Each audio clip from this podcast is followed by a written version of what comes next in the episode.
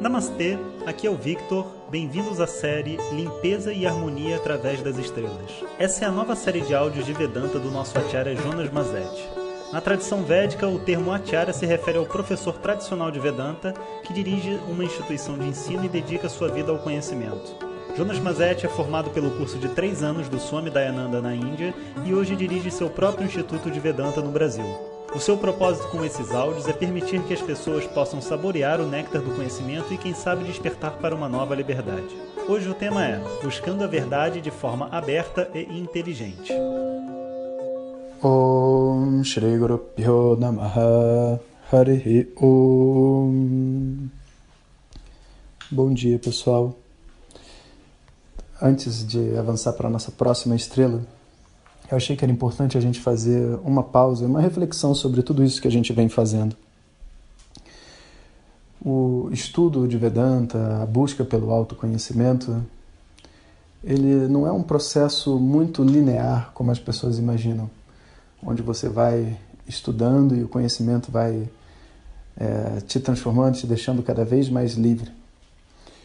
Você passa meio que por uma montanha russa, sobe e desce Naturalmente, né, todos esses conhecimentos que foram trazidos para vocês através desses áudios de WhatsApp vão produzir um relaxamento profundo em algumas áreas da nossa vida e vão deixar a gente tenso em outras. Afinal de contas, né, a gente tem algo para crescer, senão não teria porquê a gente estar tá aqui nesse mundo e ainda mais buscando, né, buscando autoconhecimento, buscando evoluir, buscando. E isso é algo que, se não fica claro para nós, do ponto de vista espiritual, muitas vezes a gente para quando existe uma dificuldade, sabe? Mas é, essa não é a atitude correta de se ter. As dificuldades, elas são nossas amigas dentro desse processo de crescimento. A gente já viu várias estrelas, já vimos Ashwini, é, Barani, Rohini, e cada estrela dessa tem algo para contar para gente. Né? Rohini a nossa última, sabe, que fala da fertilidade, fala da, da beleza do mundo, né? É algo tão bonito, mas também algo tão difícil, né? Todos os assuntos, eles têm assim uma beleza e uma dificuldade ao mesmo tempo. E a atitude correta ao ouvir, né, sobre esses assuntos todos é ter dentro da mente, dentro do coração, sempre uma abertura, sabe? Como se a gente quisesse se permitir viver mais do que o significado direto daquelas palavras que estão sendo transmitidas. É como se houvesse por detrás das palavras um trabalho energético sendo feito. E de fato há. Né? Se quem tem essa crença de outros planos, outros, outros caminhos, né? consegue compreender que existe algo além das palavras que ocorre quando existe um processo de autoconhecimento. E essa cura mais profunda, para ela ocorrer, a gente precisa ter uma determinada atitude. E veja só, não é para a gente ficar é, com pensamento fanático, sabe? Porque o Vedanta todo ele se baseia no uso do seu intelecto, em você ser uma pessoa acordada, viva, esperta, né? Esperta para tudo, até para não ser enganada por ninguém, nem por mim, nem por nenhuma outra pessoa nesse mundo. Então, esse discurso todo espiritual, sabe? De formação de grupos, nós somos uma família unida e aqui todo mundo se protege. Isso não existe dentro de Vedanta. Sabe? O que existe é uma pessoa buscando a verdade do mundo e o primeiro lugar onde ela tem que buscar essa verdade é dentro de si. Por isso que é totalmente inconcebível para um aluno de Vedanta, né? eu sei que no caso de muitos né, estão conhecendo Vedanta pela primeira vez, mas eu acho que serve para todo mundo, sabe? É inconcebível essa atitude de julgamento das outras pessoas, principalmente das pessoas que estão dentro da sua vida espiritual, né? E, e às vezes até falando que a gente está fazendo alguma coisa de errado, sabe? E, e, não cabe a nós julgar essas pessoas. Nós já fomos assim. A gente já já foi também cheio de crenças e todo fechado, sem conseguir ouvir nada de novo e diferente para nossa mente, sabe? Então a gente deixa as pessoas na vibe delas naquilo que elas estão dispostas a ouvir e naquilo que elas estão a fim de acreditar, sabe? Porque dentro de Vedanta esse espaço de crença, sabe? Uma vez não existe. Uma vez uma pessoa falou assim: "Poxa, eu ouvi o seu mestre Swami Dayananda sabe, eu não gostei muito dele. Eu achei que ele tem um jeito assim meio esquisito. Eu não, sabe, não me conectei. Aí eu falei, bom, que bom. Sabe, porque você não precisa gostar do jeito do professor, você precisa gostar do que ele está falando. E se o que ele está falando faz sentido ou não para você. E o Swami costumava falar assim: Vedanta, como é todo baseado no seu entendimento, na sua visão de mundo, ninguém pode dizer que Vedanta não funciona. O máximo que a pessoa pode dizer é que ainda não funcionou. Sabe? Que, olha, para mim a coisa ainda não, não clicou. Mas, como é lógico e como é estabelecido em cima da sua experiência, ninguém tem como dizer que está errado o que está sendo dito. Pensa sobre isso.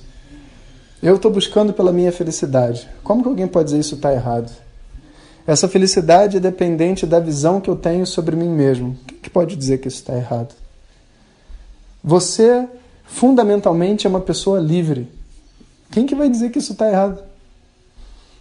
E se você fundamentalmente é uma pessoa livre, o que inibe você de viver essa liberdade é a ignorância e os condicionamentos que você tem na sua mente. E se você disser para mim que está errado, eu falo, tudo bem, mas me diz qual que é o certo.